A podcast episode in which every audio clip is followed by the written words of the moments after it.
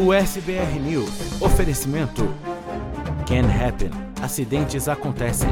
Ligue agora mesmo e fale com os nossos atendentes. 689 233 8563. Art Design Dental. Clareamento dental a partir de 199 dólares e procedimentos parcelados para você. Ligue agora.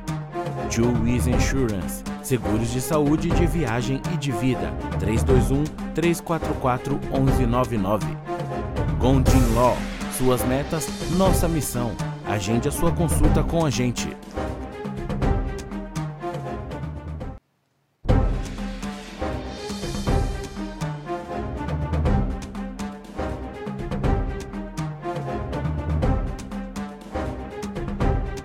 Olá, seja muito bem-vindo ao SBR News. Muito boa noite. Hoje é quinta-feira, dia 8 de setembro de 2022.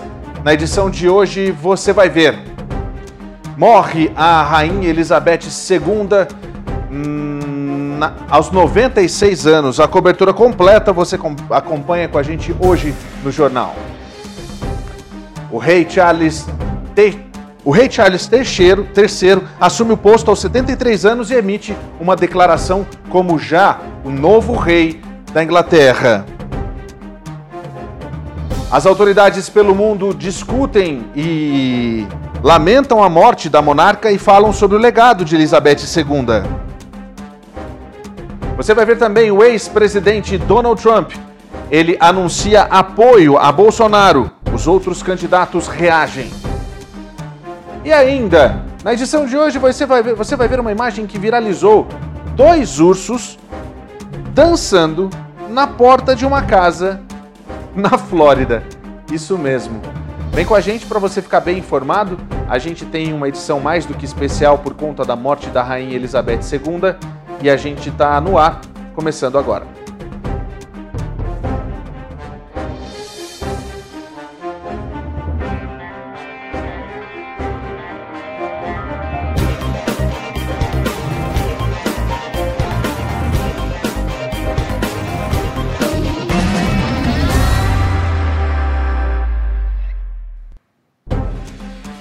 Boa noite para você, seja muito bem-vindo ao SBR News. Eu sou Paulo Sérgio e essa é o SBR TV, a TV dos imigrantes brasileiros no exterior. Hoje, um dia mais do que uh, triste para o mundo, muita gente tinha a Rainha Elizabeth II como um ícone, como um exemplo, inclusive um exemplo de quem segue protocolos, coisas que está faltando há muito tempo na política pelo mundo. Mas olha só, eu quero ouvir a sua mensagem, a sua participação. Você manda para mim através das nossas redes sociais, através do YouTube, também do Facebook e do Instagram, que são as plataformas de rede social, com o nosso chat aberto. E você pode acompanhar a gente em todas as outras plataformas, inclusive agora através do Spotify. Que você que está ouvindo agora o nosso podcast, o, o nosso podcast no Spotify é de graça, tem também nas outras plataformas de podcast, na Amazon, tem também na, no Google, na Apple. Além de você assistir no seu celular, também na sua Smart TV, com Roku, Apple TV, enfim, todas as plataformas estão aí. Essa é o SBR TV de graça para você. Eu estou aguardando a sua, a sua mensagem. Tem muita gente que gostaria de falar alguma coisa sobre a Rainha Elizabeth, então aproveita para mandar sua mensagem. Então tá. Então a gente começa o programa de hoje falando sobre Rainha Elizabeth II. Um dia de pesar para o Reino Unido e o mundo. A Rainha Elizabeth II, chefe de Estado do Reino Unido e de 14 países da Commonwealth, morreu nesta quinta-feira aos 96 anos. O reinado durou sete décadas e enfrentou inúmeras crises em uma monarquia que agora se abre a um novo capítulo. O filho Charles, de 73 anos, se tornou automaticamente o novo rei em um comunicado, o Palácio de Buckingham confirmou que a rainha morreu à tarde em Balmoral, na Escócia. De acordo com a nota, o rei vai permanecer no local e retornar para Londres na sexta-feira. A saúde de Elizabeth II piorou consideravelmente nos últimos dias. Na terça-feira, ela recebeu o primeiro-ministro demissionário Boris Johnson e sua sucessora Liz Truss no castelo em Balmoral para evitar uma viagem de 800 quilômetros até a capital inglesa. No começo desta quinta-feira, a Casa Real anunciou que os médicos estavam preocupados com a saúde de Sua Majestade e recomendaram que ela permanecesse sob vigilância médica. A partir daí, filhos e netos se dirigiram para o castelo escocês. Entregue de corpo e alma ao cargo de rainha, Elizabeth II havia resistido à pandemia de Covid-19, à morte do marido Philip com quase 100 anos e a várias crises na família real. A saúde da rainha, que apesar da idade avançada, mantinha uma agenda bastante movimentada, começou a preocupar o país quando, em 20 de outubro, depois de cancelar uma viagem oficial à Irlanda do Norte, aceitou com relutância o Conselho Médico de Descanso. Na época, a monarca passou uma noite internada para exames médicos, cuja natureza nunca foi especificada. Desde então, a rainha teve de abrir mão de eventos importantes como a Conferência Climática da ONU, realizada em novembro de 2021 em Glasgow.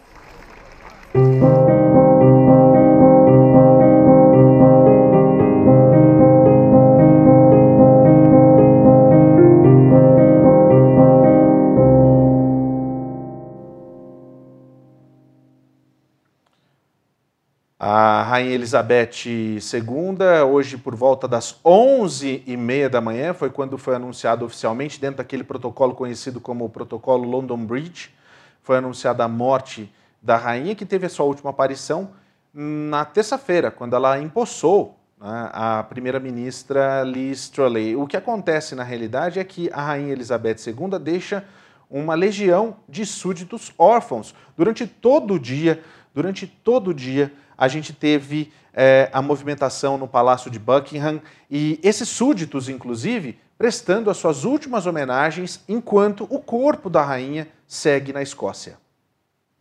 Elizabeth nasceu em Londres no dia 21 de abril de 1926.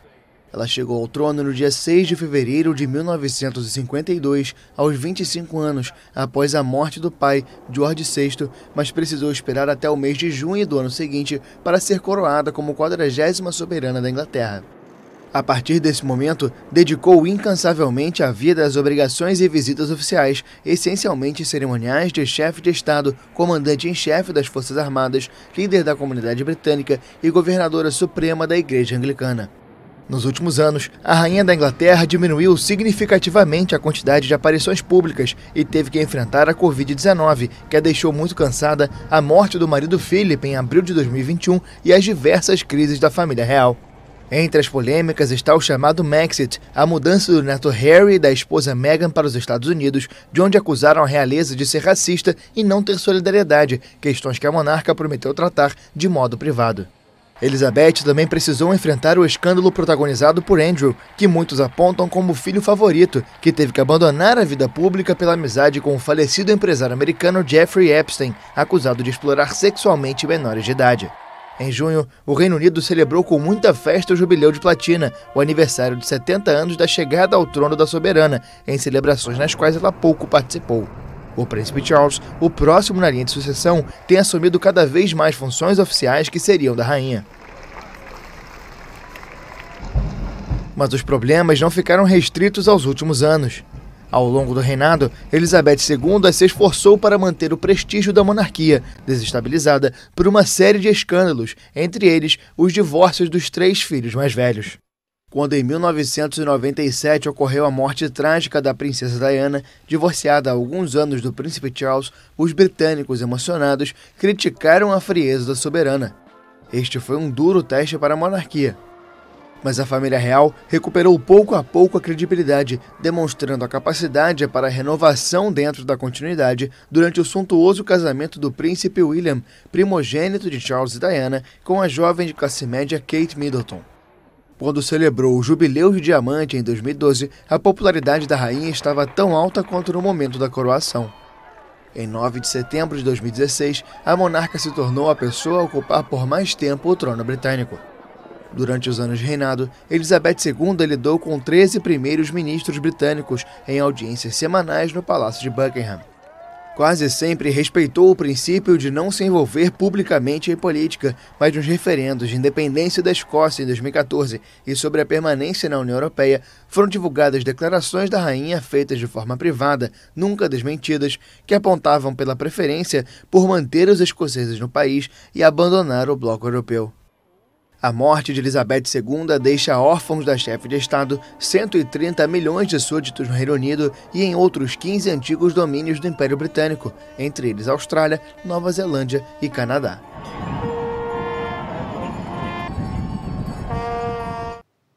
Olha, a Rainha Elizabeth, ela na realidade é um acontecimento, né? A gente sabe disso. São é, 70 anos que onde ela passou por é, 15 presidentes dos Estados Unidos, né? ela passou por 16, aliás, 14 presidentes nos Estados Unidos, 16 primeiros ministros, quer dizer, é muita coisa, além, claro, se a gente for falar da, da, dos presidentes no Brasil, foram 20 e tantos, mas daqui a pouco eu vou conversar com o Daniel, que é professor e historiador, e ele vai conversar com a gente daqui a pouquinho. Mas antes disso, eu queria mostrar uma imagem que a gente tem de lá do Palácio de Buckingham, onde já. Lá já, já tá tarde já, né? Já está bem tarde, inclusive. É, é o horário. É, esse, esse não é, né? Não é isso, não. Então tá. É, vamos, vamos ver se a gente tem a imagem para mostrar para você. Se a gente tiver, a gente coloca no ar. Se a gente não tiver, a gente não coloca no ar. A gente, a gente tem. Ah, entendi. Então é o seguinte, ó. Ah, essa daqui é a imagem do Palácio de Buckingham, tá lá. Existem ainda algumas pessoas, são pouquíssimas pessoas. Eu acho que essa imagem, inclusive, está frisada. Ó. Essa imagem está parada, não é uma imagem ao vivo, não. Mas é uma imagem que a gente vê é, de lá da, do Palácio de Buckingham, que está aparecendo na sua tela, para você entender um pouquinho que tem muitas pessoas que passaram lá pela frente. Pode voltar para mim aqui na 1, Tony? É, é, as pessoas que passaram lá na frente, muitas das, das, empresas que estão fazendo as transmissões também já interromperam as imagens porque está muito tarde lá. Né, na, na, na, Inglaterra por conta, mas ainda assim tem gente passando na frente do Palácio de Buckingham deixando suas flores, muita gente chorando por conta da perda da Rainha Elizabeth II. Mas, é, bom, isso era uma situação que a gente queria trazer aqui para você, mas tem mais ainda, tá? Vou trazer para você agora. É, autor... Muitas autoridades pelo mundo todo se manifestaram a respeito da morte da Rainha Elizabeth. Vamos acompanhar. Líderes de todo o mundo reagiram rapidamente à morte da Rainha Elizabeth II nesta quinta-feira, prestando homenagens à soberana e enviando votos de condolências à família real e ao povo britânico. Na sede da ONU em Nova York, o Conselho de Segurança prestou um minuto de silêncio pelo falecimento da chefe de Estado do Reino Unido e de 14 países da Commonwealth.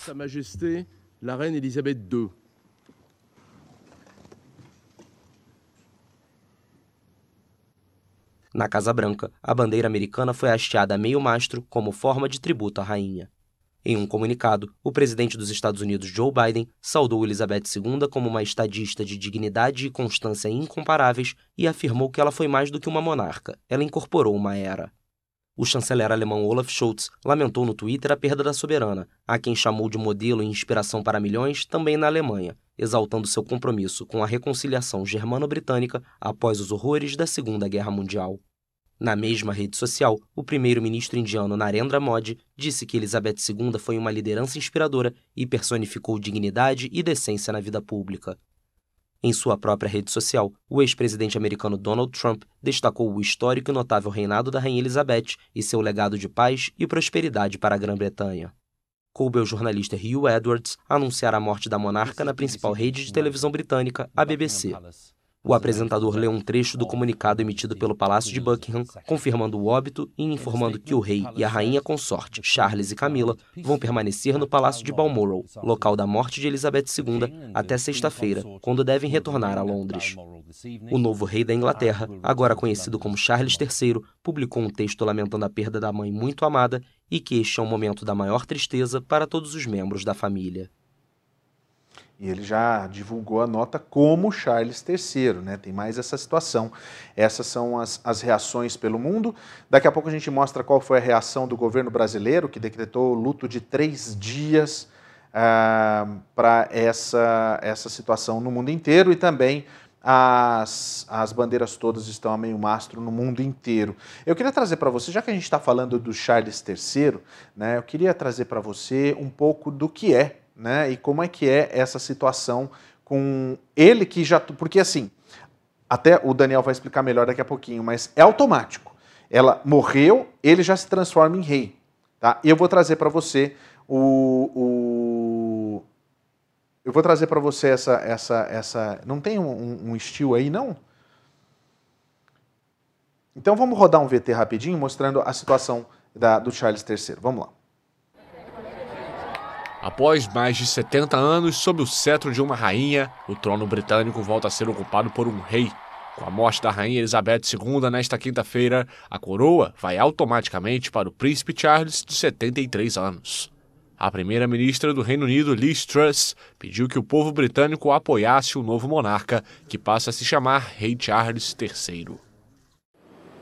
Today the crown passes, as it has done Hoje a coroa passa, como tem feito há mais de mil anos, para um novo monarca, nosso chefe de Estado, Sua Majestade, o Rei Charles III.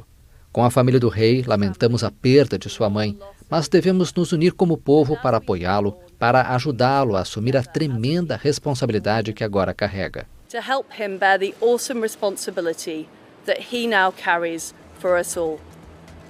We offer him our loyalty and devotion Dedicamos a ele nossa lealdade e devoção, assim como sua mãe dedicou a tantos por tanto tempo.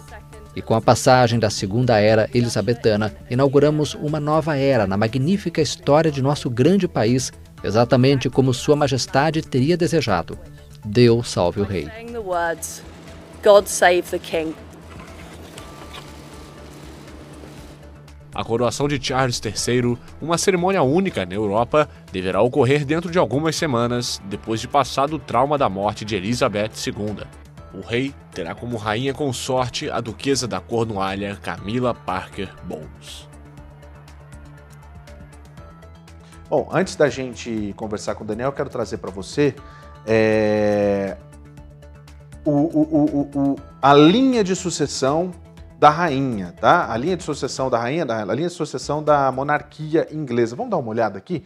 Vamos lá, é o seguinte, ó, você está vendo aqui, é, a gente tem 24 ainda do lado da rainha Elizabeth, né, que ela agora sai, ela morreu, então o primeiro na linha sucessória, o Charles. O Charles, que era casado com a Diana, se divorciou, casou com a Camila Parker Bowles, que também era casada e divorciada. Tinha uma situação sobre essa questão de divórcios que não podia, né? antigamente não podia, você, você não, não podia passar né, a, a, a, o trono, etc., para quem era divorciado. Mas isso mudou ao longo do tempo, inclusive, mudou uma, houve uma série de mudanças nessa situação de sucessão. Aqui, ó, nesse lado aqui a gente vê o Charles seria o número um, e aí a gente tem, por conta da sucessão aos filhos, porque senão teria que ser assim: o um aqui, o Andrew né? E assim por diante. Não. É, vai primeiramente para toda a família é, do Charles. Depois do Charles, o segundo na linha sucessória, agora primeiro, né? Ele perde esse Duke uh, of, uh, o Príncipe of Wales. Ele perde isso daqui. Ela se transforma em rainha consorte. Esse, isso daqui passa lá para frente. A gente vai ver é, para quem que vai o título dele de Prince of Wales, né? O príncipe de Gales. Passando aqui para baixo, a gente tem logo ali o príncipe William como segundo na linha, agora o primeiro na linha sucessória, ele é casado com a Catherine, né, a duquesa de Cambridge, e aí a gente vê que a sucessão segue, depois do William, a sucessão segue para os filhos dele, na ordem de nascimento. Antigamente tinha aquela coisa, né? Então a gente tem o George, a Charlotte e o Louis. Então o Louis é o mais novo, seria o último da família do, do Charles, isso se ele não tiver um próximo filho. Se sair mais um filho aqui, demora um pouquinho mais. Muita gente falou sobre o Harry. O Henry, o Henry é o sexto na linha, né? O Henry, o Harry aqui, na realidade, o que, que acontece? Ele abdicou dos deveres na, na, lá como, como parte da família real. Mas ele tem direito a ser rei, mas ele é o sexto na linha. Depois vem o Archie e a Lilibet, que são os dois filhos que ele tem com a Meghan. Então, essa é a ordem.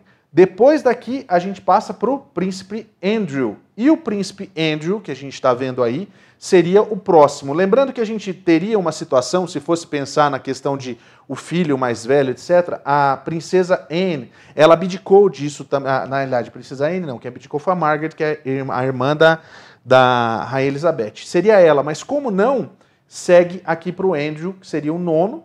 Depois a gente tem os filhos dele, Beatriz, a Siena, que é filho dela, com Eduardo, que é um.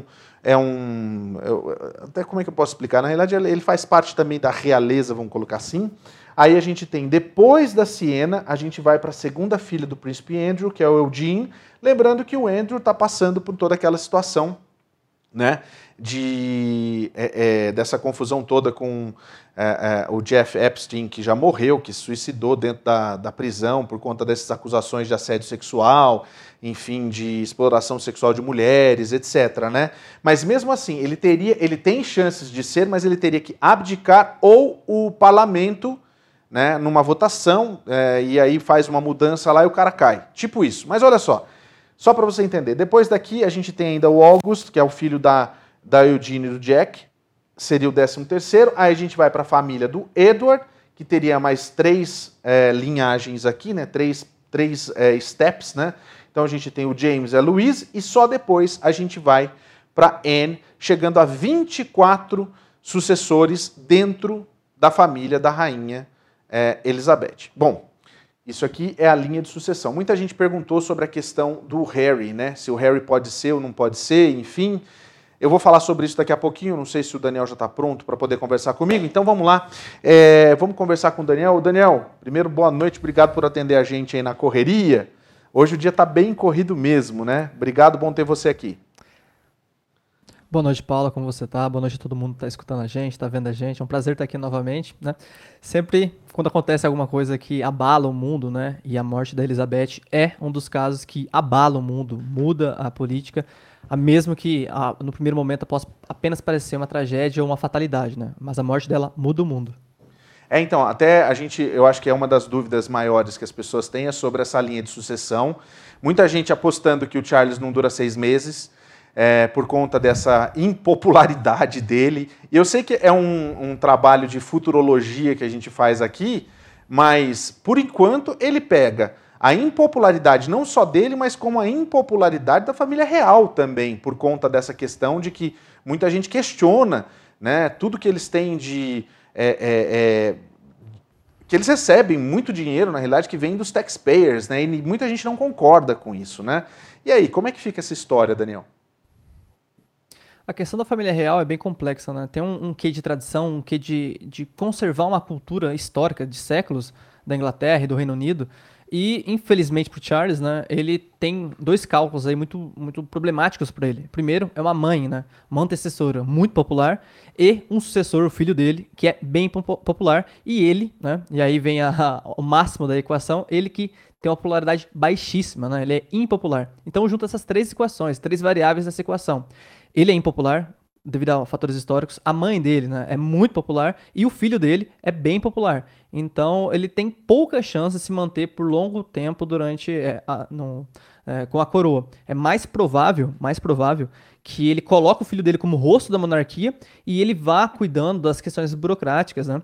Então esse é o mais provável, né? Que o William assuma o rosto da monarquia na Inglaterra, no Reino Unido e na Commonwealth. Agora, Daniel, o que, que o mundo aprende com, com a Rainha Elizabeth? Um, primeiro, que é mais do que necessário seguir protocolos e a boa educação da família, da família real. Né? Eu acho que é o que mais fica desse legado todo, né? Bom, a Elizabeth ela tem uma qualidade que é inegável, independente das pessoas que gostam ou não dela, que é a capacidade diplomática de falar sem dizer uma palavra. Exatamente. A Elizabeth consegue dizer, se expressar, consegue se posicionar sem falar, apenas estando lá ou não estando. A ausência e a falta de fala dela muitas vezes diz muito do que textos, livros que autores ou políticos poderiam dizer. Então Elizabeth sabe utilizar a diplomacia da sutileza, sabe utilizar, soube utilizar a influência da presença ou a influência da ausência. Elizabeth, sem dúvida, é uma das é, diplomatas, uma das pessoas que detém uma capacidade diplomática, capacidade de influência que vai ficar marcada na história é, do Reino Unido e talvez do mundo, né? Hoje o dia foi corrido para você, eu imagino que muita gente querendo saber a respeito, vocês publicaram inclusive a, o vídeo do momento em que é, a BBC divulga sobre a morte, que faz parte do tal protocolo London Bridge. Né? É, esse protocolo só chegou a ser conhecido porque vazou há alguns anos que existia esse protocolo, inclusive, e agora me parece que por ela estar na Escócia, começa o protocolo que eles chamam de unicórnio, não é? Alguma coisa assim, eu não sei se eu estou errado a respeito disso. O que, que é? É, é? é? Na realidade, assim, tem todo um simbolismo. Você acha que ainda pode haver alguma surpresa? Você acha que ainda a, Elizabeth é, II ainda tem uma, uma chance de surpreender com alguma coisa que, além da, da, de toda a história desses 70 anos, É, alguma coisa pode acontecer nesse processo, porque a gente sabe que vão ser longos dias até o sepultamento, né?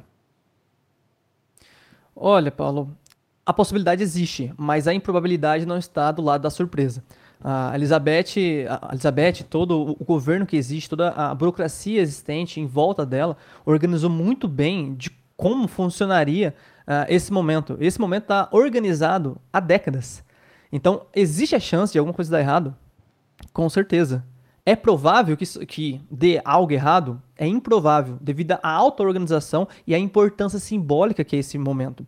Esse momento marca é, tanto o fim de uma era, um fim de uma grande era, e o começo de uma era que pode ser de instabilidade, de insegurança. Então é fundamental para o Reino Unido que esse momento de transição, de passagem, de, mar, é, de um, esse momento marcante ocorra perfeitamente, sem nenhum erro, sem nenhum equívoco. E é por isso que eles estão treinando esse momento há décadas. Quer dizer, tem mais isso ainda, tem mais essa questão do treinamento. A gente, eu, eu, eu falo com um sorriso no rosto pelo seguinte: primeiro, é uma, um, um ícone. É, ela é justamente aquilo que você disse, eu acho que identifica exatamente o que é. Ela falava, ela dava o recado dela sem falar absolutamente nada. Era o broche, era a cor da roupa, era o, o, a, a feição principalmente. A gente viu toda aquela situação envolvendo o príncipe Harry, a questão do racismo que surgiu agora há pouco tempo por conta dos filhos do Harry e a Meghan. Mas você acha que, de repente, nessa história toda, o que fica também é o momento, principalmente por conta do, do, do, do rei Charles III, o momento da morte e toda a, a situação conturbada do casamento do Charles e da, e da Diana? Olha, todo personagem histórico ele está plausível, ele está passível de uma modificação da personalidade dele com o passar do tempo. Explico. É, a rainha certamente hum, falece com status muito positivo perante a população mundial e especialmente na Inglaterra. Não de forma unânime, mas ela sai da vida é, estando na presença, na memória, com alguém é, visto de uma perspectiva positiva. É possível, com o passar do tempo, que comece a se criticar o que estava ocorrendo, o que ela fez, o que ela não fez, e aí a posição dela venha é, a se esfarelar ela tenha uma perda de, de, de, popularidade com o passar do tempo. Mas isso é improvável. Improvável por quê? Porque a monarquia na Inglaterra é uma instituição de Estado, faz parte da cultura, faz parte do que é o povo inglês, do que é o povo britânico. Então a Inglaterra fará de tudo mundos e fundos para manter a imagem eh, da Elizabeth quase que intocável, como se ela fosse o símbolo de um país grande, de um país que deu certo, que dará certo. Então, é improvável que as polêmicas engulam a biografia que ela construiu e que aparentemente parece ser a melhor verdade que a Inglaterra vai tentar sustentar, que é uma Elizabeth quase que perfeita, com erros sim, mas quase que intocável, uma biografia intocável, que errou por ser humana, mas que conseguiu através da diplomacia e da sua presença resolver esses problemas na medida do possível. Não estou dizendo que isso seja a, verda a verdade, não estou dizendo que isso é, é a, a, o que os dados dizem. Estou dizendo que essa será a história contada e mantida pela Inglaterra com todas as forças que eles dispõem.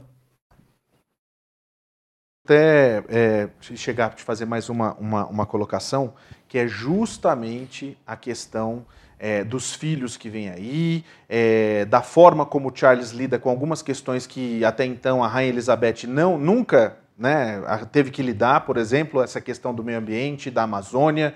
E o, nesse ponto, falou em Amazônia, falou de Brasil.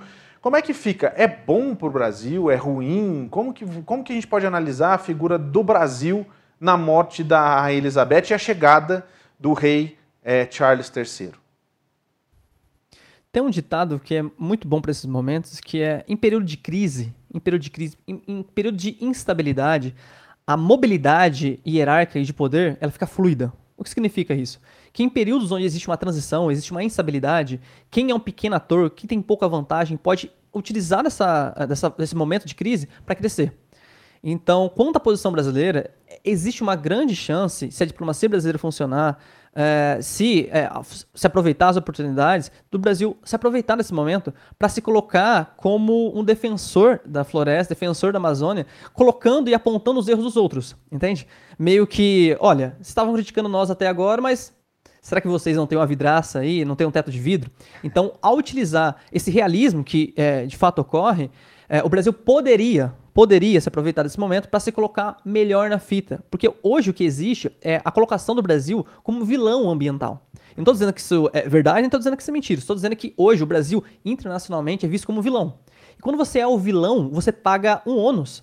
Né? Você paga uns juros a mais em qualquer ação que você tome internacionalmente. Então, tendo alguém que possa dividir esse peso, dividir essa, é, essa posição de vilão, que é o príncipe, o, agora rei Charles III, é, pode ocupar também, o Brasil tem uma possibilidade, possibilidade de ganhar com isso. Entendi. Tá aí, ó. Eu tô com o Daniel, ele é professor de geopolítica.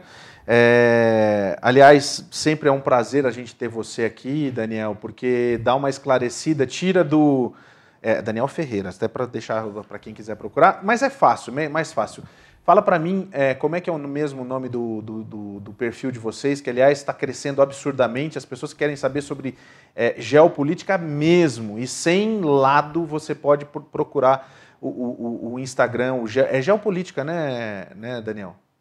Geo, geopolítica hoje. Geopolítica hoje, isso. E aí as pessoas podem procurar o Geopolítica hoje. Inclusive, vocês vão estar fazendo nesses próximos dias, eu imagino, trazendo muita coisa, porque é, a história da Rainha Elizabeth remete, nesses 70 anos, a muitas coisas, inclusive os pontos negativos sobre a questão da escravatura, né, dos negros, enfim, a gente tem é, uma série de pontos negativos e positivos. Mas, assim, agora o momento é de celebrar os 70 anos de reinado, é, celebrar, inclusive, né, a memória da rainha de uma maneira positiva, aguardando que as coisas melhorem também, porque a gente está vindo de uma estabilidade gigante, não só lá na Inglaterra como no restante do mundo. A gente está num ano de eleições tanto aqui nos Estados Unidos quanto no Brasil. A gente teve ontem, e hoje eu vou falar sobre isso daqui a pouquinho, é, o posicionamento do Congresso americano é, pedindo para rever o posicionamento dos laços entre Brasil e Estados Unidos, visando a questão das eleições agora no ano que vem. The Economist estampa na capa hoje uma, uma foto do Bolsonaro com a sombra do Trump dizendo que ele está se preparando para a grande mentira. Isso que a gente está falando é notícias pelo mundo e como o mundo vê a gente. E dessa forma, a gente até termina esse reinado da, da Rainha Elizabeth com uma nota protocolar, mas ainda assim, nada, nada é feito em nome dela sem ela saber do que está acontecendo. Então ela mandou uma nota para o Brasil falando sobre a independência, que hoje, finalmente, a gente teve aquela sessão solene na Câmara, sem a presença do presidente, mas com todas as autoridades é, nessa, nessa situação. É, o momento é esse, né? É a gente esperar para ver, acompanhar todas essas cerimônias e aguardar para ver o que vai acontecer na sequência. Amanhã tem reunião, né, Daniel? Tem uma reunião no Reino Unido já com o rei Charles III, né? É, porque como a gente estava falando, a monarquia é uma instituição do Estado e a monarquia tem um papel de unificar a nação em torno de um objetivo. E a Elizabeth foi muito importante porque, se a gente olha os últimos 10 anos da, da Inglaterra, ou, ou, melhor, do Reino Unido, a, a gente tem o Brexit, que foi um, um baque, foi um dano econômico, principalmente no curto espaço de tempo profundo. É, foi uma ruptura é, dolorida, e ali a monarquia era quem mantinha tudo. Né? Todos nós somos, é, somos súditos da rainha. Né? Também tivemos aí o Covid, que a monarquia também era o centro, né? Se mostrava como alguém que estava cumprindo as regras e se portando como um exemplo. Né? E aí temos imagens né, daquilo que a rainha fala sem dizer é, usando duas máscaras, mostrando que ela estava preocupada com o Covid. Temos também é, a utilização das vacinas, né, que Elizabeth se vacinou, né, de novo dando exemplo.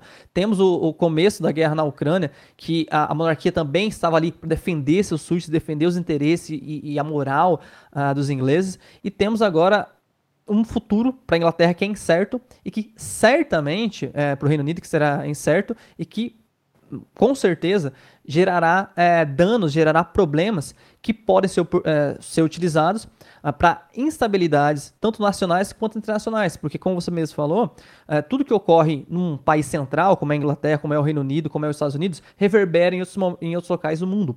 É, a capa da Economist mostra bem né, o quanto que um exemplo internacional pode influenciar é, questões nacionais. E, e aquilo que a gente estava falando, né? O Brasil, como esse vilão internacional, visto como esse vilão internacional, paga um ônus e enquanto ele não mudar essa postura, ele continuará pagando mais, pagando, é, recebendo dano desnecessário. E certamente, né, é, com, esse, com esse pesar da Inglaterra, com esse pesar do Reino Unido, existe a oportunidade do Brasil de se posicionar, de se reposicionar com o novo governo que se estabeleceu no Reino Unido, com o novo governo que se estabelece em outros locais do mundo. Aproveitar essas mudanças para se colocar num lugar melhor. Né? E quanto à posição dos Estados Unidos para o Brasil, é, a própria escolhida de Biden para é, ser o representante, da embaixadora uh, dos Estados Unidos no Brasil, falou com todas as letras que, na perspectiva dela, o presidente brasileiro busca realizar um golpe. Então isso mostra bem o quanto o governo dos Estados Unidos e o governo brasileiro estão distantes, o que nunca poderia ocorrer, visto a importância dos dois países e as sinergias econômicas, sociais e culturais que esses dois países detêm. Ô, Daniel, eu queria que você ficasse comigo só mais um pouquinho, porque a gente tem a posição do Brasil em relação à morte da Rainha Elizabeth, que o presidente Jair Bolsonaro decretou é, três dias de luto e a gente tem também as opiniões de algumas pessoas nas ruas do Brasil. O presidente Jair Bolsonaro decretou nesta quinta-feira três dias de luto oficial após a morte da Rainha Elizabeth II. Bolsonaro decretou luto em todo o Brasil em sinal de pesar pela morte de Sua Majestade Elizabeth II, com vigência a partir desta quinta-feira, segundo publicação no Diário Oficial. No país, muita gente lamentou a morte da rainha. Principalmente a família devia estar, tá deve estar tá sentindo muito com a perda dela. E não como ela, como toda a população, todo o, o planeta que tinha também um grande amor por ela, mesmo sem conhecer. Eu acho que foi uma grande perda para todos nós. Que ela será eterna para memória de, de muitas e muitas pessoas. E eu tenho certeza que ela vai fazer muita falta no mundo inteiro, porque foi uma influência mundial, com certeza, ao longo de vários anos, ensinando a gente é, a, é, a, virtude da prudência, os bons modos. Então, são coisas que é, não, não vou morrer com ela, não. Quem também homenageou Elizabeth II foi o rei Pelé. Em uma rede social, ele escreveu. Sou um grande admirador da Rainha Elizabeth II desde a primeira vez em que a vi pessoalmente, em 1968, quando ela veio ao Brasil para testemunhar nosso amor pelo futebol e vivenciar a magia de um Maracanã lotado. É, olha só, e, e, aliás, quando ela veio, ela se encontrou com o Pelé, né, aqui lá no Brasil, né? É, são muitas. Hoje, inclusive, foi um dia de. Hoje hoje foi um dia, né, Daniel, das pessoas lembrarem dos encontros com a rainha. Muita gente botando foto de 1900 e tanto. Né? E não tem aquela coisa. Você vai para Londres, você vai lá. Não, você tem que ficar um pouquinho, passar na frente do Palácio de Buckingham. E o brasileiro tem essa coisa. A gente acabou de, de, de comemorar a independência, né, 200 anos é, longe da monarquia né, de Portugal. A gente teve aquele. Não sei se você se lembra do plebiscito e que teve muita gente que votou, votou para o retorno da monarquia. Eu acho que fica um saudosismo para o brasileiro quando a gente vê uma situação acontecendo, uma situação como essa, é, porque na realidade a gente praticamente não vive um presidencialismo, né? é quase um, um parlamentarismo com, com, sei lá, é um troço meio estranho as coisas como funcionam no Brasil. E aí acontece uma situação dessa, a gente fica com um pouquinho de saudade dos tempos da monarquia. É tem um pouco de sarcasmo, claro, mas eu acho que é coisa mais ou menos por aí, né? É, a monarquia teve um papel histórico no Brasil que não pode ser negado a ela, que foi de manter o Brasil unido, né? Uhum. Que é o uhum. mesmo papel que Elizabeth também cumpria lá. Uh, um dos motivos do Brasil não ter se dividido, e um dos motivos uh, da América Espanhola ter se dividido, é justamente a ausência na América Espanhola de um rei centralizador. O que no Brasil, uh, de fato, tinha e conseguiu apesar de, dos pesares, apesar do, do, uso da força, apesar uh, dos danos gerados, Apesar de tudo isso, ele conseguiu manter o Brasil unificado, o que foi, sem dúvida, um fator fundamental para o desenvolvimento do país e a, a criação de uma oportunidade é, para o avanço da população. Mínimo, que ainda deve muito, que ainda gera muito é, escassez de oportunidade, mas que ainda assim existe um pouco de oportunidade para as pessoas. É, fatos, é, pior seria se o Brasil fosse fragmentado. Né? Então, nesse ponto, né, a monarquia teve um papel fundamental na manutenção do que hoje a gente conhece como Brasil. Né? Então, talvez é um pouco é, desse saudosismo né? É, do brasileiro de uma monarquia. Até porque é, a monarquia no Brasil ela teve apenas dois mandatos, né? Dom Pedro I e Dom Pedro II. Dom Pedro II conseguiu construir uma marca tal qual a, a Elizabeth de alguém ali acima das questões sociais, acima dos problemas sociais, acima dos, dos problemas políticos. Dom Pedro II conseguiu é, passar durante todo o seu, seu governo, seu reinado, como alguém intelectual, né? alguém filósofo, alguém que demonstrava o que o, o melhor dos brasileiros seria. Né? E aqui, novamente, né, a gente não está analisando se isso de fato se comprova na prática Só dizendo que essa história foi a mantida, foi a que mais tempo durou na, na memória da população. E, de fato, isso gera um saudosismo, é, gera um ganho para a monarquia é, quase que incalculável, né? Olha só, a gente tem algumas mensagens da nossa audiência aqui. Eles falam o seguinte: Gi Hus, adoro esse jornal, sempre me mantém atualizado. Obrigado, Gi. A Lídia Souza dando um hello pra gente. A Marcela Ferrinha, excelente cobertura sobre a rainha pela USBR TV, parabéns. Obrigado, Marcela. A Kelly Terra Aviadora fala o seguinte: que a nossa monarca se foi com Deus. Tá bom, Paulo Sérgio? Beijos da Terra aqui de Curitiba. Aí Olivia Passos fala o seguinte: mais do que uma velhinha simpática, a rainha inglesa deixou um legado de elegância, cultura e exemplo político. Ela foi aquele tipo de pessoa que honrou a, que honrou a tarefa que veio no mundo e que descansa em paz. É, Luiz Costa, abraço para você, um belo jornal aqui de Ashland, Massachusetts. Fernanda Costa e Luiz Costa sempre ligado com vocês. Obrigado, Luiz. A Consuelo Terra também mandando mensagem para a gente, uma boa noite. O Bocas Humanas dizendo que orgulho desse menino, acho que é em relação aqui ao, ao Daniel, né? É, Daniel, primeiro o seguinte, eu queria que você é, concluísse com o que a gente espera para os próximos dias, com toda essa situação é, das cerimônias. Agora eles passam a contar dentro, dentro do, do protocolo é, o, de, o, dia 1, dia 2, dia 3, dia 4, dia 5, é assim que segue naquele protocolo que a gente, que a gente diz. Tem a viagem do Charles, né, que começa amanhã mesmo, se eu não me engano, né, que ele vai passar por todos os países para receber as condolências. Né, e o traslado do corpo até a abertura, que fica três dias é, à disposição da população, não é isso? E o que a gente pode esperar nesses próximos dias, então? Nos próximos dias, a gente deve esperar uma burocracia, uma ação já organizada, onde aqueles apoiadores da monarquia vão é, ver a, a, Elizabeth, vão prestar condolências, vão apoiar novamente a instituição que a monarquia representa na, na Inglaterra. Só que eu acho que um ponto importante para a gente entender é que os próximos meses, talvez anos, é, sejam tensos para a monarquia, principalmente com a Commonwealth, que via na Elizabeth alguém que unificava todo mundo, né? unificava vários países, temos uma tendência global da saída, da perda de países dentro dessa organização que colocava a rainha, né, e agora o rei da Inglaterra, como o soberano, como o executivo do seu país. Então, se é, os próximos dias são calculáveis, são entendíveis devido a uma organização e um planejamento já estabelecido, no mundo, os próximos meses, talvez anos, é um cenário de instabilidade e de problemas para a Inglaterra, para o Reino Unido, que eles têm que resolver, visto que a, a rainha era mais do que uma pessoa, era um símbolo que unificava e gravitacionava outros países em torno da sua figura, em torno da sua imagem, em torno do seu status diplomático, de poder político e de poder cultural. Daniel, obrigado mais uma vez. Daniel Ferreira, é, professor de geopolítica, historiador. A gente pode falar um monte de coisa do Daniel aqui. Obrigado mais uma vez. Geopolítica hoje é o Instagram que eles estão mandando bem. Inclusive, eles têm uma ferramenta que é incrível para quem quer saber sobre geopolítica, que está disponível também lá no Instagram deles. É, o, é como é que chama? É Pegasus. É isso? FPI. É, ah, é isso aí. E Acrópole. E Acrópolis, exatamente. Olha só. Essa, é, todas essas, essas ferramentas estão disponíveis para quem gosta de estudar, para quem precisa, inclusive, e está tudo isso disponível lá no Geopolítica. Hoje, Daniel, mais uma vez, muito obrigado. Você sabe que essa semana nós vamos te convidar mais vezes para estar tá aqui até o dia que ela for. E detalhe, não sei se não sei como é que vai ser daqui para lá, mas a gente tem mais político, faltam 24 dias para a eleição, né? Então o negócio está hum, pegando mesmo. Sim, o mundo ele não para de esquentar, né? Seja por motivos climáticos ou motivos políticos, né? Infelizmente, é, infelizmente a gente tem esse contato e o geopolítico vai estar sempre explicando essas questões, né? É, sempre com um cientificismo, né? Tanto eu, é, Daniel, sou mestrando em geopolítica, quanto o Lucas, né? Que toca a página comigo, professor também, é mestrando em geopolítica. Então, o geopolítica tem é, dois mestrandos em geopolítica, dois pesquisadores, dois cientistas sobre o tema que conseguem explicar esse cenário com a, a, a, tranquilidade de um professor, mas com o conhecimento de um cientista, né?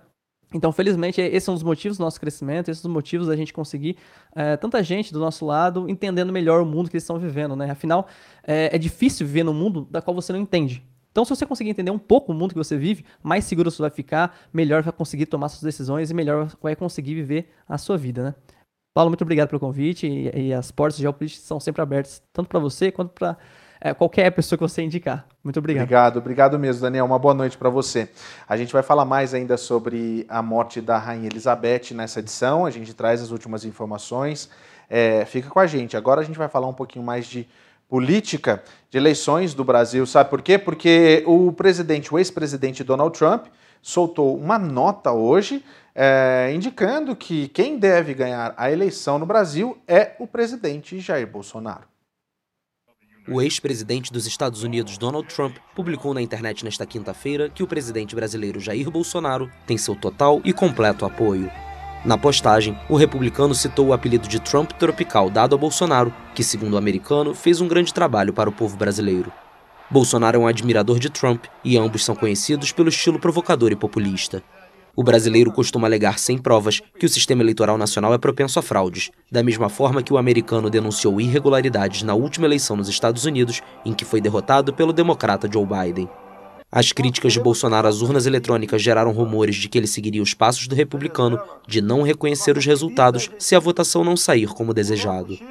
Pesquisas apontam que o atual chefe de Estado está atrás do ex-presidente Luiz Inácio Lula da Silva nas intenções de voto para o Palácio do Planalto. Em janeiro de 2021, apoiadores de Trump invadiram o Capitólio em Washington em uma tentativa fracassada de evitar que o Congresso confirmasse a derrota eleitoral para Biden. O outro candidato, o ex-presidente Luiz Inácio Lula da Silva, ele reagiu também aos ataques que estão sendo proferidos pelo candidato do PL, Jair Bolsonaro. Em um vídeo postado em suas redes sociais, o candidato do PT à presidência, Luiz Inácio Lula da Silva, reagiu aos ataques do presidente Jair Bolsonaro. O presidente candidato à reeleição chamou Lula de ladrão e quadrilheiro. Em nenhum momento a gente utilizou um dia da pátria, um dia do povo brasileiro, o dia maior do nosso país por conta da independência, como instrumento de política eleitoral. Lula afirmou que Bolsonaro deveria explicar para a população como a família comprou 26 milhões em imóveis em dinheiro vivo. E o presidente, ao invés de discutir os problemas do Brasil, tentar falar para o povo brasileiro como é que ele vai resolver o problema da educação, da saúde, do desemprego, do arroxo do salário mínimo, ele tenta falar de campanha política e tenta me atacar. E agora ele deveria estar explicando para o povo como é que a família juntou 26 milhões em dinheiro vivo para comprar 51 imóveis. É isso que ele tem que explicar. Assim como outros opositores, a coligação que apoia Lula anunciou que vai apresentar uma ação contra Bolsonaro no Tribunal Superior Eleitoral pelos atos de 7 de setembro. Aliás, todos os candidatos já apresentaram e protocolaram as ações dizendo, levando em consideração a questão do abuso de poder e uso da máquina para produzir tanto imagens para os seus programas eleitorais quanto o uso no, como forma de comício. E o grande problema na análise feita por muitos analistas políticos é que não existe tempo hábil para que seja tomada alguma decisão é, contrária a Bolsonaro em favor dos outros candidatos. A gente ainda precisa acompanhar para ver o que é que vai acontecer. Olha, uma coisa que a gente chama que chama muita atenção é justamente, você já viu lá no seu grupo de WhatsApp? Eu tenho, eu tenho muitos grupos de WhatsApp daqui que são proibidos, né, é, tem a proibição de se falar de política do Brasil, mas tem aqueles grupos da família que você tem em casa, que a gente sabe, eu tenho também, que a gente recebe milhares de é, stickers, vídeos e notícias e links, muitas vezes com desinformação. Isso é muito sério. Esse pode ser o grande problema e o grande vilão dessas eleições no Brasil. As eleições vão ser realizadas no dia 2 de outubro e um dos grandes adversários dos candidatos é a desinformação, principalmente nas redes sociais. A difusão de conteúdos falsos se concentra em torno do ex-presidente Lula, que lidera as pesquisas eleitorais, e do atual chefe de Estado Jair Bolsonaro, a desinformação foi marca registrada das campanhas de 2018 por intermédio de grupos de simpatizantes do atual presidente, muito ativos no WhatsApp.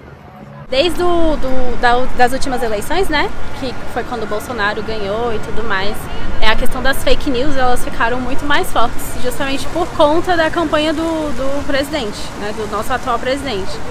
E é muito preocupante, na verdade, porque eu acredito que muitas pessoas o elegeram baseado em várias, várias fake news, várias é, informações erradas que ele, que ele mesmo, inclusive, passou para a população. Instituições, a sociedade civil e empresas de tecnologia avançaram no combate às fake news na internet. Bolsonaro conta com mais de 47 milhões de seguidores nas redes sociais e Lula com 17 milhões.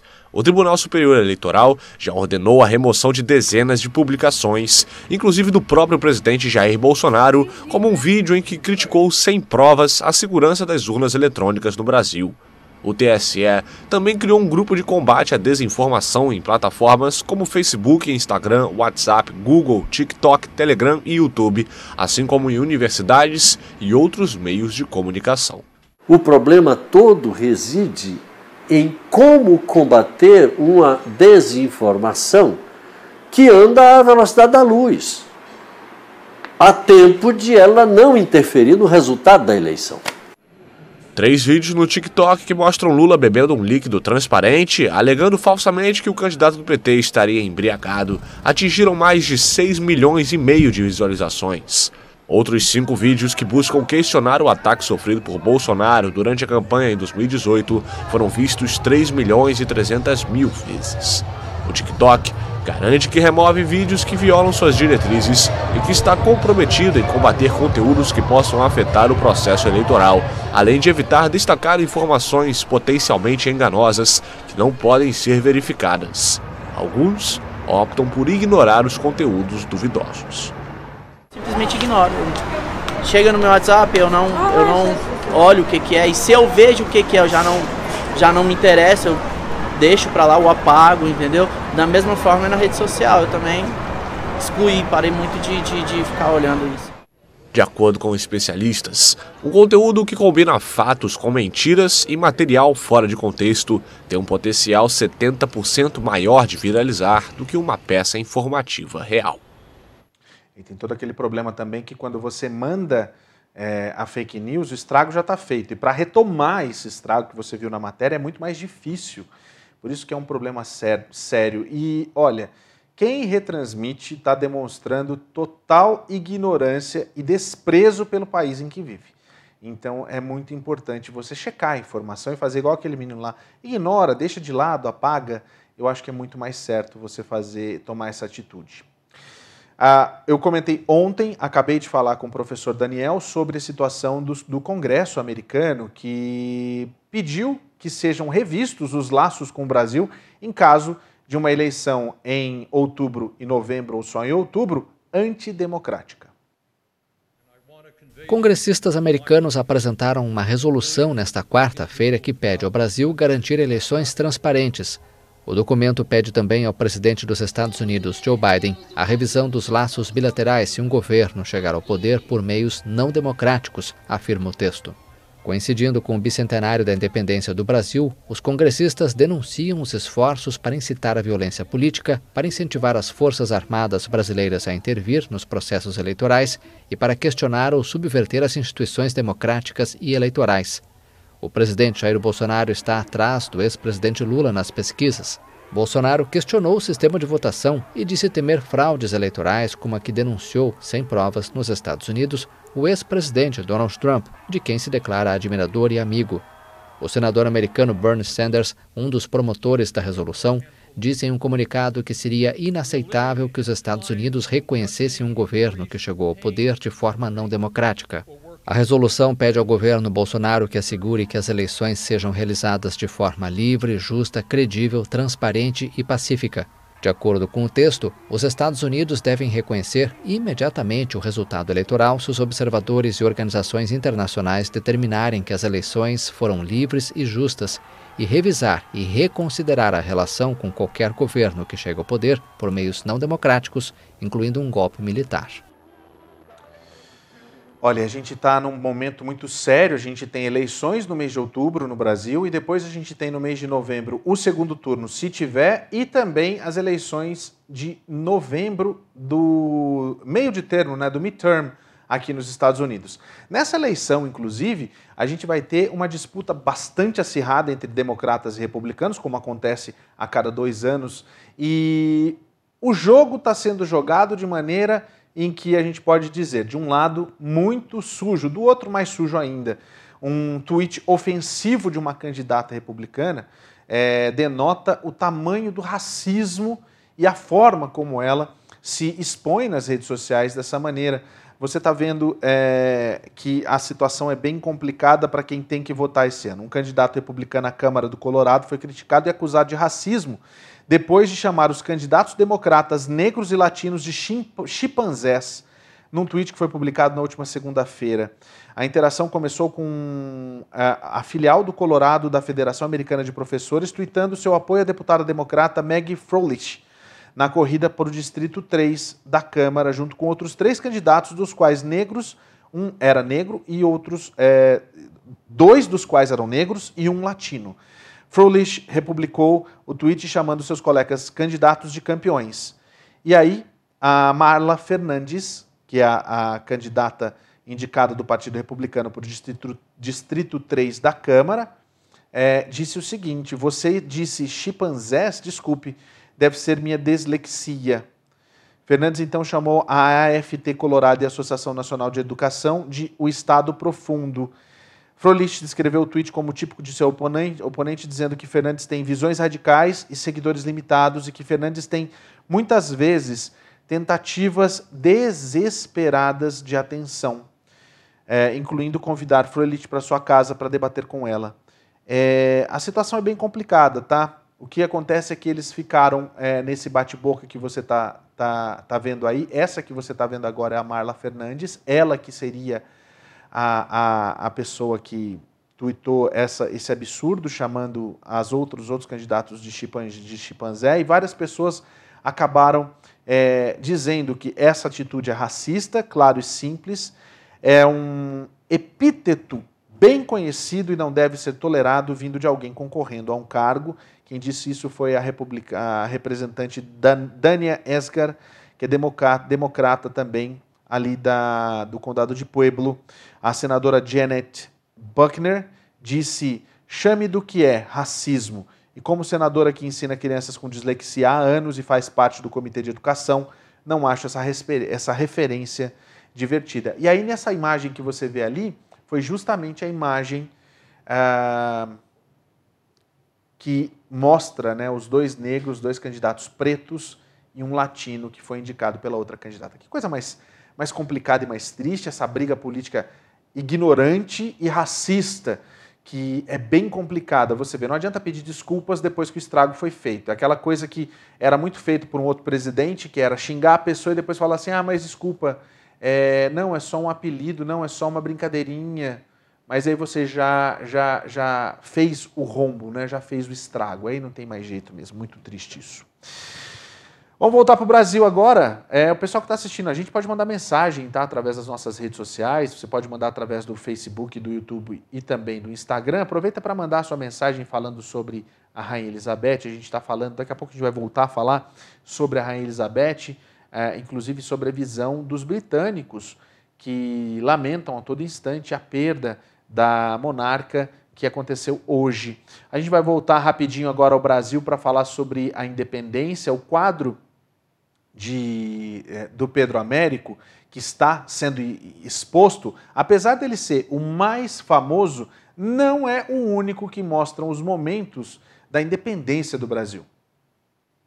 Na sala principal do Museu do Ipiranga, em São Paulo, está o mais famoso quadro sobre o evento histórico, Independência ou Morte de Pedro Américo. A obra construiu nas mentes dos brasileiros a imagem do que foi a independência do Brasil que muita gente não sabe é que aquilo que o quadro mostra não aconteceu bem assim. Em 1822, Pedro Américo, pintor do quadro, não era nem nascido. Ele fez a pintura 66 anos depois. É uma obra de arte histórica, mas com bastante espaço para a imaginação. Dom Pedro e os outros não estavam montados em cavalos, mas em mulas. Não existiam tantas pessoas na comitiva. Acredita-se que eram 14 no total. Os guardas certamente não vestiam uniformes tão pomposos nem acessórios luxuosos. Este quadro leva o nome de Sessão do Conselho de Estado que decidiu a independência. Ele representa outro evento importante, uma reunião em 2 de setembro de 1822. A pintora é Georgina Albuquerque. Certamente é um quadro relevante hoje para a gente questionar né, essas representações do passado. Né? Enquanto Independência ou Morte é o quadro que vem à mente da maioria das pessoas quando se fala em independência do Brasil, mas não é a única referência, né? Existem outras perspectivas. Outra pintura importante é a Proclamação da Independência, de 1844. Ela também é sobre o 7 de setembro, mas mostra uma cena diferente. Ao contrário do Independência ou Morte, que ele está com espada é, e com soldados da guarda de honra, com a comitiva. Nesse, o Dom Pedro ele está com o chapéu levantado, não é uma espada, é o chapéu, é, e ele está é, rodeado de pessoas da população, né? Então é a aclamação do príncipe, né? É, então é, é, uma proposta diferente porque no Independência ou Morte é, a população aparece como mero observador, né? no carroceiro, num tropeiro que está ao fundo, numa mulher que aparece na cerca, mas é, é, eles são meros espectadores da cena. Enquanto no Morro existe uma, uma aclamação mesmo popular, a população está em festa. Menos representadas em artes históricas, mas não menos importantes. Foram muitas as revoltas populares e os movimentos que clamavam por liberdade. Pedro Américo transformou em obra de arte um dos momentos e alguns dos personagens fundamentais para a construção da nossa independência. 200 anos depois dela, não é tarde demais para render honras também a outros lados dessa história. É, não é tudo tão bonito assim. Eu acho legal a gente mostrar essa matéria justamente porque a gente mostra é, em outros quadros retratados da época um pouquinho mais da verdade, né? E essa coisa do Pedro América é uma é a visão mais lúdica da independência. Ninguém estava usando é, é, o traje né, do, do, do, do que eles estão usando ali dos dragões da independência, não. Foi bem mais. E, e outra, e, tem aquela história que muita gente conta, né, o Eduardo Bueno conta, é, historiador, muita gente conhece, polêmico também, que ele fala que ele vinha da casa de uma das amantes e que ele teve uma diarreia absurda momentos antes do grande momento da, da, da declaração da independência. Então, assim, é, é muito importante a gente conhecer é, um pouquinho mais da história. Eu, eu, recomendo O Descobrimento do Brasil, do Eduardo Bueno. É um livro incrível, que tudo aquilo que você estudou na escola, no meu tempo, por exemplo, veio abaixo. E eu agradeço Eduardo até hoje por ter me mostrado a verdade. Vale a pena, gente, conhecer um pouquinho mais da história do nosso país, né? E para você que está em casa falando em Brasil, não, não quero que você vá para o Brasil agora, eu quero que você fique aqui para você tratar dos seus dentes. Eu estou falando da Arte Design Dental, que tem planos, inclusive, para você que é brasileiro. O brasileiro gosta de, de, de fazer parcelamento, financiamento, e lá na Arte Design Dental você tem você pode fazer com o seu crédito. Ah, não tenho crédito. Não, peraí, peraí, peraí. Você vai conversar com eles, eles vão explicar para você exatamente o que você tem que fazer para poder financiar o seu tratamento é, odontológico. Eles têm, é, se você precisa colocar aparelhos invisíveis ou aqueles com brackets, aqueles é, normais, né? Você pode fazer o seu tratamento lá, você pode fazer limpeza dental, tratamento de canal, tudo em relação à odontologia tem lá na Arte Design Dental. São dentistas brasileiros é, licenciados aqui e que vão atender você daquele jeito que você gosta. Se você quer fazer tratamento estético, pode ter certeza que eles têm lá também, olha só.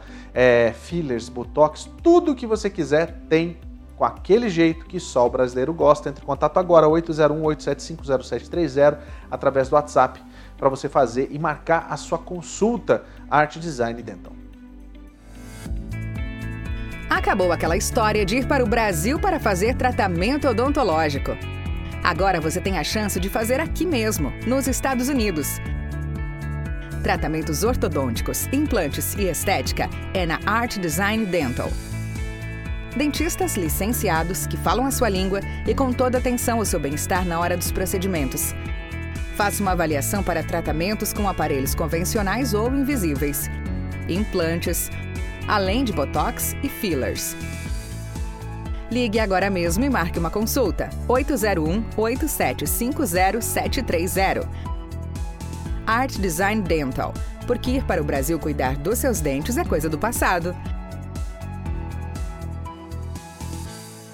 Tô aqui esperando a sua mensagem, é só você mandar através das nossas redes sociais, você pode mandar através do Facebook, do YouTube e do Instagram, que tá, a gente está com o sinal aberto nas redes sociais, é só você se manifestar aí que a gente vai adorar receber sua mensagem. Olha só, a Aninha Miranda manda o seguinte: Boa noite, Paulo Sérgio. Cheguei aqui direto do Ceará Mirim, no Rio Grande do Norte, no Brasil. Obrigado, Aninha, sempre com a gente aqui. Marcelo Marshall Moreira, boa noite, Paulo Sérgio. Sucesso para toda a equipe da USBR TV. Já estamos ligados no Rio de Janeiro, manda um abraço.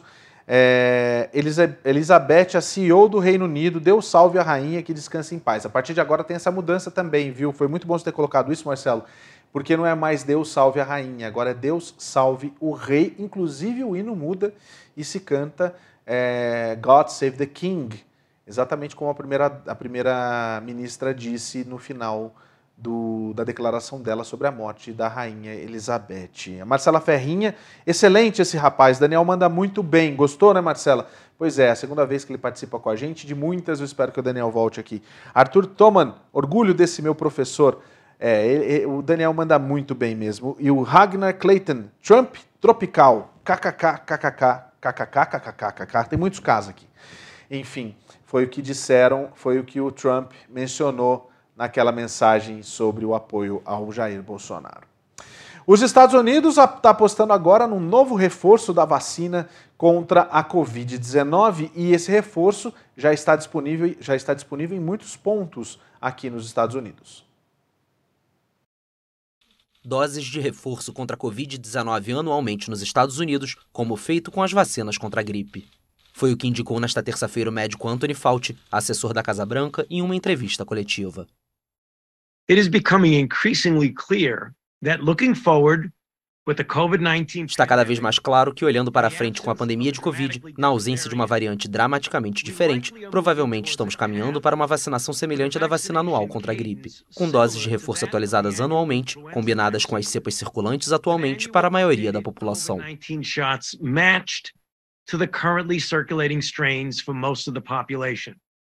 O governo americano autorizou na semana passada a nova versão das vacinas Pfizer e Moderna voltadas para a variante Omicron, mais especificamente as subvariantes BA.4 e BA.5, que representam atualmente mais de 99% das cerca de 80 mil novas infecções detectadas diariamente no país. Sabemos que as vacinas de RNA mensageiro para a Covid são seguras. Sabemos que receber a dose recomendada de vacina é fundamental para manter a proteção ideal contra casos graves de Covid, particularmente para idosos. E esperamos que as vacinas atualizadas ofereçam melhor proteção contra as subvariantes de SARS-CoV-2 que estão circulando simultaneamente. Segundo Fauci, grupos como idosos e imunossuprimidos podem receber reforços mais frequentes. Apenas metade das pessoas elegíveis foram vacinadas contra a Covid nos Estados Unidos. E a gente continua falando de Covid e também de monkeypox. No caso, a monkeypox já tem o seu epicentro, é, são as Américas. A América é o epicentro do surto de varíola dos macacos. O alerta foi feito nesta quarta-feira pela Organização Pan-Americana da Saúde, a OPAS. Segundo a agência, até 6 de setembro, mais de 30 mil casos da doença foram notificados no continente, especialmente nos Estados Unidos, Brasil, Peru e Canadá. A maioria deles foi detectada em homens que fazem sexo com homens, mas também há registros de mais de 140 casos em mulheres e 50 em menores de 18 anos. Até agora, quatro mortes relacionadas à varíola dos macacos foram relatadas no Brasil, Cuba e Equador. Como as vacinas são limitadas, a OPAS recomenda que seja dada prioridade aos grupos de alto risco e à informação, evitando estigma e discriminação da comunidade LGBTQIA. A OPA chegou a um acordo com o laboratório Bavarian Nordic para fornecer 100 mil doses de vacinas para os países da América Latina e do Caribe. A distribuição começa ainda em setembro a 12 nações que solicitaram. Além da varíola, a OPAS continua preocupada com a Covid-19. Casos, hospitalizações e mortes por coronavírus diminuíram nos Estados Unidos, mas quase 5 mil mortes foram registradas na semana passada. Em comparação com outras doenças, a Covid continua sendo uma grande ameaça, porque o vírus segue circulando e podem surgir novas variantes. É por isso que a OPAS pede aos países que alcancem as pessoas que não receberam nenhuma dose da vacina. Vacinar, gente, não pode ficar sem vacinar, não. Tem que vacinar. e tem que se cuidar. Tem vacina para monkeypox, tem vacina também para covid-19. Aí vai de você ter a mão na consciência e fazer a coisa certa, né? Aliás, quando a gente fala de saúde, a gente não pode deixar nossa família de lado. A gente tem que pensar que tem que ter plano de saúde disponível, que a gente não vai sofrer nenhum tipo de susto na hora que a gente está saindo do hospital com a conta quilométrica. Gente, quando eu falo aqui da Twizy Insurance é porque é muito fácil você ter o seu plano de saúde. Você pode entrar em contato com a Twizy através do seu WhatsApp no 321-344-1199. Puxa, você está me assistindo em outro país, não tem problema. Entre em contato com ele. Se você se você está vindo para cá para os Estados Unidos, seja aí de Portugal, da Inglaterra, de qualquer lugar ou do Brasil, você pode contratar a Twizy porque eles têm os planos de seguro de viagem também. E você engata já com o seu plano de saúde quando você chegar aqui. Então, tudo isso você tem que colocar na ponta do lápis, a Twizy vai te ajudar e facilitar ainda mais o seu acesso aos planos de saúde. 321 344 1199. Seguros de viagem, planos de saúde e seguro de vida também. Esse é um outro assunto, se você tem dúvida, você pode é, entrar em contato com eles, o SBR TV, e tirar todas as suas dúvidas. O SBR TV é a, é a, é a palavra na sua mensagem no WhatsApp para 321-344-1199. É muito fácil você ter o seu plano de saúde e é muito fácil com a Twizy Insurance. Ah, gente, olha só. Vamos para mais uma. Vamos para mais um capítulo da novela do Twitter, né? Pois é. O Elon Musk está incluindo mais alguns elementos nessa situação de colocar o Twitter de lado. Ele está agora sofrendo um processo bem grande por conta dessa compra que não aconteceu e agora ele tem que se livrar disso logo. O bilionário Elon Musk foi autorizado nesta quarta-feira por uma juíza dos Estados Unidos a incluir entre os argumentos para desistir da compra do Twitter as denúncias feitas por um ex-responsável de segurança da rede social. Apesar disso, a magistrada do estado de Delaware, Kathleen McCormick, se recusou a adiar o processo, como tinha sido solicitado por Musk, considerando que o atraso expõe a empresa a maiores prejuízos. No início de julho, Musk anunciou que iria romper com um acordo de compra de 44 bilhões de dólares alcançado com o conselho administrativo do Twitter, sob acusações de que a empresa não teria respeitado os compromissos e não teria comunicado o número exato de contas falsas na plataforma. O Twitter entrou com uma ação para exigir que o empresário cumpra com um acordo, mas um ex-diretor de segurança da rede social, Peter Zatko, acusou a empresa de esconder vulnerabilidades no sistema de proteção e de mentir sobre o combate às contas falsas. Zatko enviou um longo documento às autoridades americanas no início de julho, mas que só foi divulgado no final de agosto. Os advogados de Musk pediram para incluir as denúncias do ex-funcionário do Twitter na defesa do bilionário coisa isso, hein? A gente nunca sabe quando que é, quando isso vai acabar. Vamos falar então da guerra na Ucrânia. A ONU disse que a situação na usina, na usina nuclear ali na Ucrânia é completamente insustentável. Isso é um grande perigo. Vamos acompanhar a matéria.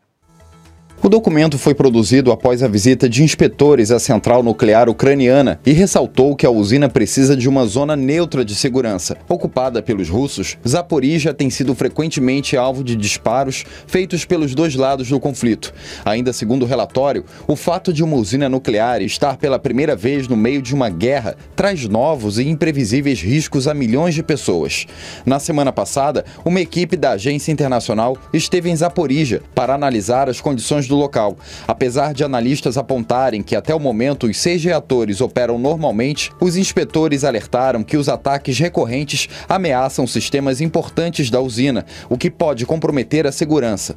Outro ponto levantado foi a intensa pressão sobre os funcionários da usina, por vezes submetidos a longas e estressantes jornadas. O complexo continua operado pela equipe ucraniana. Durante uma reunião do Conselho de Segurança da ONU para discutir a situação em Zaporizhia, o secretário-geral secretário-geral Antônio Guterres defendeu a saída dos militares russos da central nuclear e pediu aos ucranianos que não tentem ocupar o local após a retirada. Pouco depois da fala de Guterres, o representante russo na ONU rejeitou a proposta, dizendo que seu país está protegendo a estação e que a desmilitarização permitiria a ocupação imediata pelos ucranianos. Já o presidente da Ucrânia, Volodymyr Zelensky, afirmou que apoiará a proposta se o objetivo principal for desmilitarizar o território território da usina nuclear com a saída das forças russas. Que coisa, hein? Vamos falar sobre, já nesse giro pelo mundo, a gente vai agora para o Vietnã. Você tem noção do que aconteceu? Você vai pro karaokê para se divertir, etc e tal. De repente começa um incêndio. Sabe quantas pessoas morreram nesse incêndio? É, 23 mortos. Um incêndio num karaokê no Vietnã. Bombeiros seguiam trabalhando na manhã desta quarta-feira para controlar o incêndio em um bar de karaokê na província de Binh Duong, no Vietnã. Autoridades confirmaram pelo menos 23 mortos e 11 feridos na tragédia, que começou de madrugada. De acordo com a mídia estatal, o fogo engoliu o segundo e o terceiro andares do prédio, prendendo clientes e funcionários, enquanto a densa fumaça ocupava a escadaria e bloqueava a saída de emergência. Um dirigente do Partido Comunista na província afirmou que a causa do incêndio não foi determinada e está sendo investigada. Uma testemunha relatou que muitas pessoas chegaram a pular do prédio de quatro andares, quebrando braços e pernas. Este é o incêndio com maior número de vítimas no Vietnã desde 2018, quando 13 pessoas morreram em um complexo de apartamentos na cidade de Ho Chi Minh. O primeiro-ministro vietnamita Pham Minh Chinh ordenou inspeções em locais considerados de alto risco, em particular bares de karaokê. Em 2016, outro incêndio em um estabelecimento do tipo em Hanoi deixou 13 mortos e provocou uma revisão nacional das medidas de prevenção. Olha só, vamos dar uma olhada numa imagem curiosa que aconteceu aqui nos Estados Unidos. Um... Dois ursos foram flagrados na porta da casa de uma pessoa dançando. É isso mesmo, esse, essa imagem viralizou, isso aconteceu na Flórida, está correndo pelo mundo, em todos os lugares. Algo assim que a gente olha e fala, opa, pera aí, o que, que é isso, né? É, a situação é, é, é dessas daí. Ah, deixa eu ver se eu, se eu trago todas as informações aqui para você é o seguinte: dois ursos foram recentemente pegos se divertindo muito do lado de fora de uma casa em Naples, lá na Flórida. Olha aí, ó. É dois ursinhos isso aí, né? Ou é dois ursos de verdade mesmo, grande, adulto? Lu e Nancy Vince Guerra costumam ver a vida selvagem explorando a frente de sua casa em sua câmera de segurança, mas esses dois ursos fizeram um show bastante divertido. Nesse vídeo é possível ver os ursos brincando um com um, um com o outro enquanto eles se movem pela calçada. O casal que mora perto da, do Rookie Bar Preserve diz que parecia que eles estavam dançando. Essa não é a primeira vez que os ursos visitam a casa desse casal. É, eles disseram que, além de ursos, linces, javalis e viados velhos, também passam por ali. Mas geralmente eles estão apenas de passagem. Só os ursos são divertidos. Ele, o, o Lu costuma postar os vídeos dos animais que vê na, na câmera de segurança da casa dele. E uma delas, um urso é visto comendo comida de um saco no meio da estrada, apenas para deixar um pedaço de pão no quintal dele. E aí o que acontece é isso, quando ele foi ver, esse foi no último dia 3, no final de semana, no feriado do dia do trabalho, os ursinhos estavam é, brincando e dançando. Você vê, ó, acende a luz ali atrás e ele, eles dão uma olhada, peraí, acendeu uma luz aqui. Mas isso não intimida muito os dois, não, você viu? Eles continuam brincando ali na maior festa. Eu acho que é por conta da iluminação. Enfim, eu não sei, mas que, que, que coisa, né? É, olha só, se esse tipo de coisa pode acontecer na casa de qualquer um, agora imagine um acidente automobilístico. Pois é, isso acontece a qualquer momento. Quantas vezes a gente não está vindo aqui na I-15 e vê que tem um monte de carro do lado assim, com gente é, aguardando o socorro. São acidentes muito simples, porque a situação é justamente essa. Os acidentes acontecem e você precisa de atendimento imediato e atendimento posteriormente. Você tem direito a ressarcimento financeiro, você tem direito a uma série de coisas que talvez você nem sabia. Então entre em contato agora com a Can Happen pelo 689-233-8563. É o telefone da Can Happen que eles vão te atender tudo de graça, o serviço é de graça, olha só. Fisioterapeutas, é, psicólogos, também advogados, estão todos lá para atender você. Entre em contato agora pelo 689-233-8563 para você saber de todos os direitos que você tem no caso de um acidente de trânsito. Não interessa o seu status imigratório, não interessa também é, onde você vive, não. Entre em contato para você saber dos seus direitos. E um detalhe que eu acho que é muito importante, tem gente perguntando assim, ah Paulo, mas foi uma semana atrás, duas semanas atrás, um mês atrás, um ano atrás. Quem vai responder essa pergunta para você é a Can Happen. Só assim você vai saber dos seus direitos. 689-233-8563. Acidentes acontecem, a Can Happen está aí para ajudar você. É, deixa eu voltar aqui, porque, olha, eu fico, muito, eu fico muito feliz, sabe com o quê? Eu fico muito feliz em saber que eu faço parte de uma turma muito bacana que fez televisão, fez rádio, é, trabalhou em jornal, trabalhou em website. A imprensa, enfim, no Brasil é muito simpática, é muito gostoso de trabalhar na, na, na, na imprensa. E aqui nos Estados Unidos tem sido também um grande prazer. Mas no Brasil, é, houve, além do bicentenário da, da independência, também o centenário do rádio. Você acredita que o rádio no Brasil está completando 100 anos? Pois é, vamos aplaudir. O ano era 1922 e o Rio de Janeiro, então capital federal, comemorava os 100 anos da independência do Brasil com uma exposição internacional aberta ao público. O evento de grandes proporções aconteceu aqui na região central do Rio de Janeiro, com atrações que queriam mostrar o progresso e refletir ideais de civilização. Este é um dos poucos pavilhões que resistiram ao tempo. A exposição recebeu cerca de 10 mil visitantes por dia. Nesse espaço foi realizada a primeira transmissão oficial de rádio no Brasil. Essa experiência que acontece é, ali perto da Praça 15, no prédio antigo do Museu da Imagem do Som.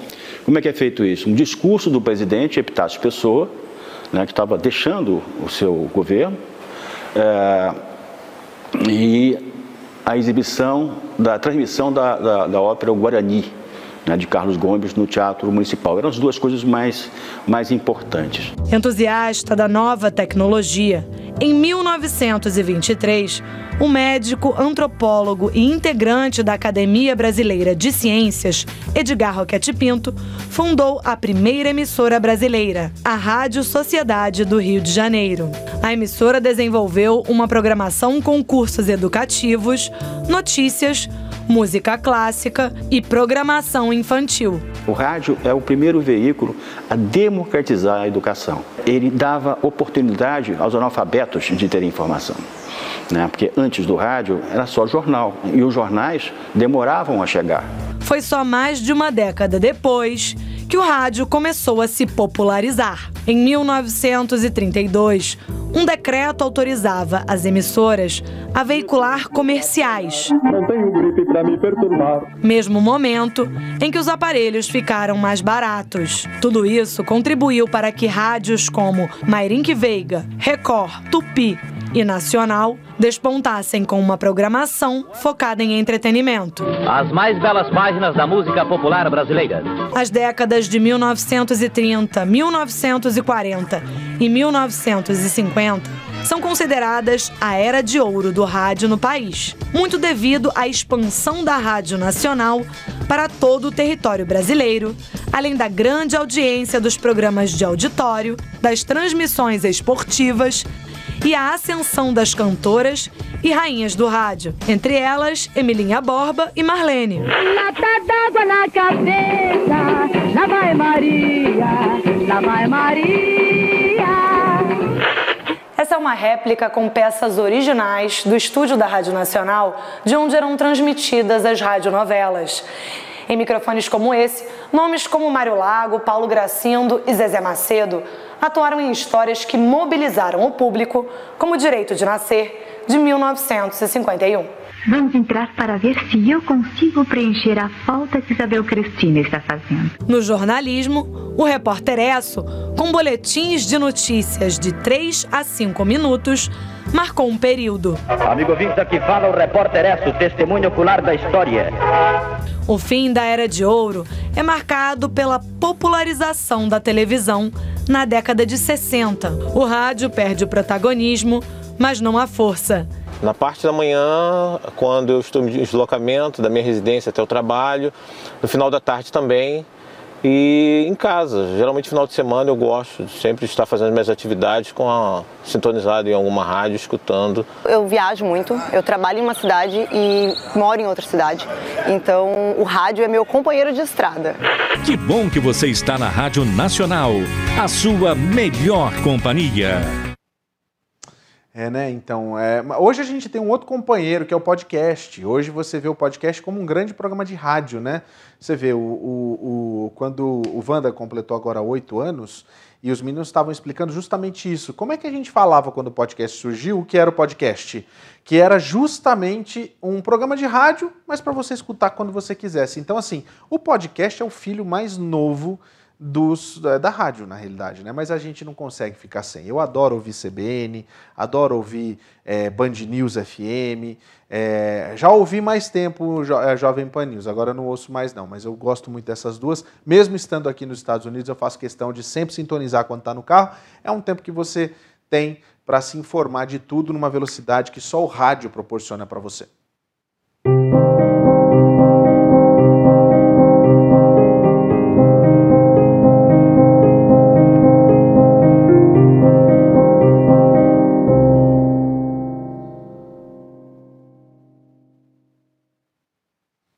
A gente volta a falar sobre a notícia do dia, que é a morte da Rainha Elizabeth II, que aconteceu hoje à tarde, mais ou menos seis e meia da tarde, horário local, onze e meia da manhã para quem está aqui em Utah, e comoveu muita gente, comoveu o mundo inteiro. A gente já viu aqui no jornal que várias autoridades emitiram as suas condolências, e muitos ainda se lembrando de quando se encontraram com a rainha. Agora, uma coisa que a gente tem e que eu acho que é mais do que importante a gente entender é que, se para a gente que está do outro lado aqui, a gente já sente um pouco a perda, imagina para os britânicos. Muitos conseguiram expressar um pouco do que significa a perda de Elizabeth II. Após mais de 70 anos de reinado de Elizabeth II, a morte da monarca nesta quinta-feira deixou mais de 130 milhões de súditos órfãos no Reino Unido. Muitos britânicos nunca estiveram sob o reinado de outro soberano e agora uma nova fase se inicia, com o rei Charles III ocupando o posto de chefe de Estado. Alguns foram até o castelo de Windsor, onde Elizabeth foi se isolar com o marido Príncipe Philip por ocasião da pandemia do coronavírus em março de 2020 para uma homenagem à rainha. Em Windsor há muitos monarquistas, então todos por aqui absolutamente amam a rainha, e vários moradores têm laços muito próximos com o castelo e coisas do tipo. Então a morte ou qualquer coisa mudando no castelo gera um burburinho. Especialmente em termos turísticos também. Temos um monte de gente que vem para ver a rainha, de modo que provavelmente mudaria muito o turismo. Bem, ela viveu uma vida impecável, não é? Quero dizer, 96 anos, desde que foi coroada, ela nunca fez nada de errado. Quero dizer, ela viveu em uma gaiola de ouro. Não é algo que eu gostaria, apesar de toda a riqueza. E ela fez tudo com tal decoro. Ela é uma mulher maravilhosa. Em Londres, uma multidão ocupou o Victoria Memorial, em frente ao Palácio de Buckingham, para prestar homenagem à rainha mais longeva do país. Ela era uma mulher incrível, uma grande parte do nosso país. Ela é tudo o que sempre conheci como chefe de Estado, então vai ser estranho. Obviamente teremos um rei pela primeira vez na minha vida. Obviamente Charles e a rainha consorte Camila. Sinto que ela deixou um espaço difícil de ser preenchido.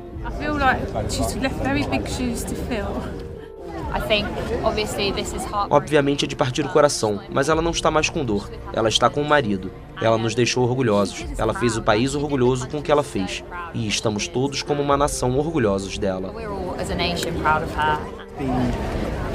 Ela viu todos os grandes eventos que este país passou. Ela estava lá. Ela trabalhou até o último dia. E isso é realmente incrível. Isso dá muito orgulho de ser um compatriota britânico. A monarca se tornou um símbolo de continuidade que passou pela desintegração do império, a Guerra Fria, as mudanças sociais do pós-guerra, a revolução tecnológica e a saída da União Europeia no referendo em junho de 2016. Polêmicas também marcaram o reinado, como o chamado Megxit, quando o neto Harry e a esposa Meghan Markle se mudaram para os Estados Unidos e acusaram a realeza de ser racista e não ter solidariedade. Além da morte trágica da princesa Diana, divorciada alguns anos antes do agora rei Charles III, quando os britânicos emocionados com a perda criticaram a frieza da soberana. Quando celebrou seu jubileu de diamante em 2012, a popularidade da rainha estava tão alta quanto no momento de sua coroação. E em junho deste ano, o Reino Unido celebrou com muita festa o Jubileu de Platina, o aniversário de 70 anos da chegada ao trono da monarca. Mas Elizabeth pouco participou dos festejos, com a saúde já preocupando médicos e a população, forçando o cancelamento de sua ida a vários eventos, como a COP26 em novembro de 2021 na Escócia e o tradicional discurso do trono, com o qual inaugurava a nova sessão parlamentar todos os anos. Eu acho que a gente vai sentir muita falta dessa senhora, principalmente porque é, sempre quando um grande, uma grande autoridade ia para lá para ser recebida, a gente queria saber qual era a roupa que ela ia receber, como que as pessoas iam se comportar na frente da rainha, enfim, é, era, um, era e sempre foi um acontecimento, né? Os vídeos engraçados das Olimpíadas, quem não se lembra, né? Ela, ela, ela contracenando com Daniel Craig, é, agora há pouco tempo também, as passagens de ano, as mensagens de fim de ano, enfim, a gente vai sentir muita falta da Elizabeth II. A gente tem agora vários dias de comemoração, é, de celebração pela memória dela e também de luto, né, que devem acontecer. E claro, tudo isso você vai acompanhar aqui no SBR News. Uma boa noite para você, muito obrigado por você que ficou com a gente até aqui. É sempre muito bom ter a sua presença aqui no SBR News. A gente volta amanhã a partir das 8 e meia da noite. Até lá.